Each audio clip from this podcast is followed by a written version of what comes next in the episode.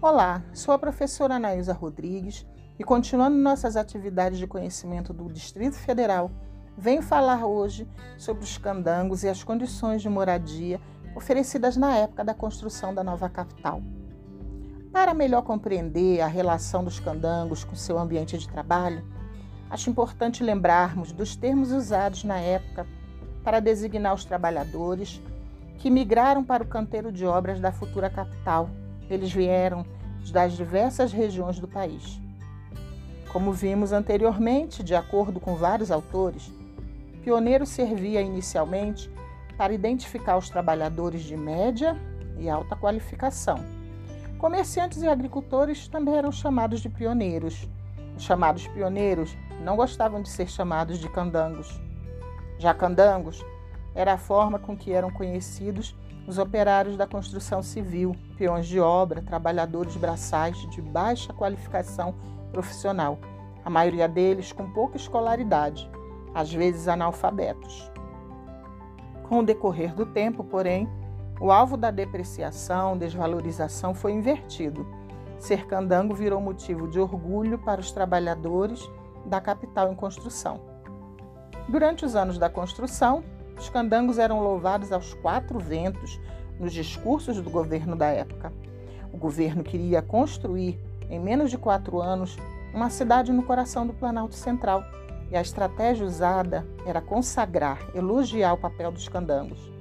Vários trabalhadores da época contam que o presidente Juscelino visitava as obras e fazia questão de cumprimentá-los, fazer elogios, com o objetivo de incentivar o trabalho e manter o grupo animado para que a obra fosse um sucesso.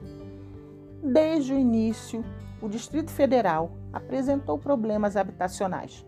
O número de barracos, muitos deles erguidos sem autorização das autoridades, era sempre inferior à procura dos que chegavam à região. Formavam uma verdadeira torrente humana. Mas com a necessidade de contar com milhares de operários de uma só vez, a questão da moradia se transformou num dos principais problemas da época. Onde moraria aquele numeroso grupo que chegara para trabalhar? O modelo de alojamento adotado pelas construtoras não previa residências para famílias em quantidade suficiente.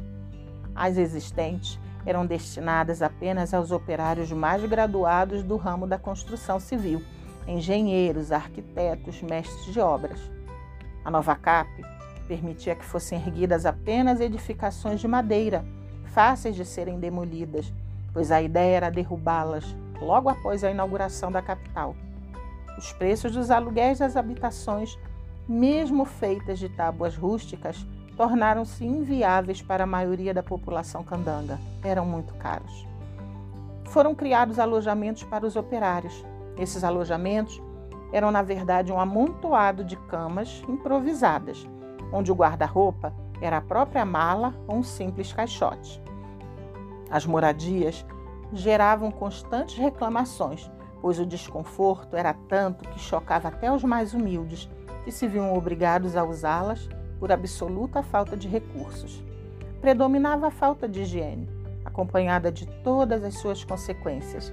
Havia ratos, percevejos, pulgas, segundo operários ouvidos por pesquisadores.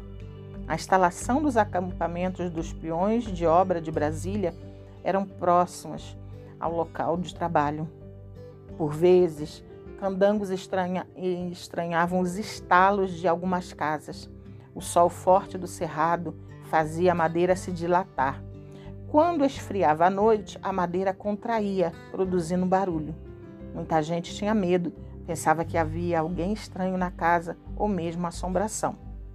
No final da obra, muitos acampamentos eram abandonados com seus ocupantes ou apossados por outros trabalhadores sem teto, quando não desmontados. Um dos casos mais conhecidos foi a ocupação da Vila Mauri, também conhecida como Sacolândia. O nome Sacolândia teve origem no fato de que a maioria dos barracos eram feitos com madeiras de restos de obras e cobertos com sacos de cimento. Esse número de acampamento chegou a reunir é, 6.196 operários antes de ser inundado pela construção do Lago Paranoá. Quando o local precisou ser abandonado, Para que fosse inundado com as águas que formariam um lago, as famílias de trabalhadores precisaram sair. Alguns não acreditaram que o lago fosse encher. No dia em que as águas começaram a invadir o local, muitos abandonaram objetos que até hoje podem ser encontrados no fundo do lago. Hoje, os candangos ainda vivos, filhos e netos, vivem nas diversas regiões administrativas do Distrito Federal. Aprender um pouco mais sobre os candangos? Aguarde nossa próxima atividade. Um abraço e bom estudo!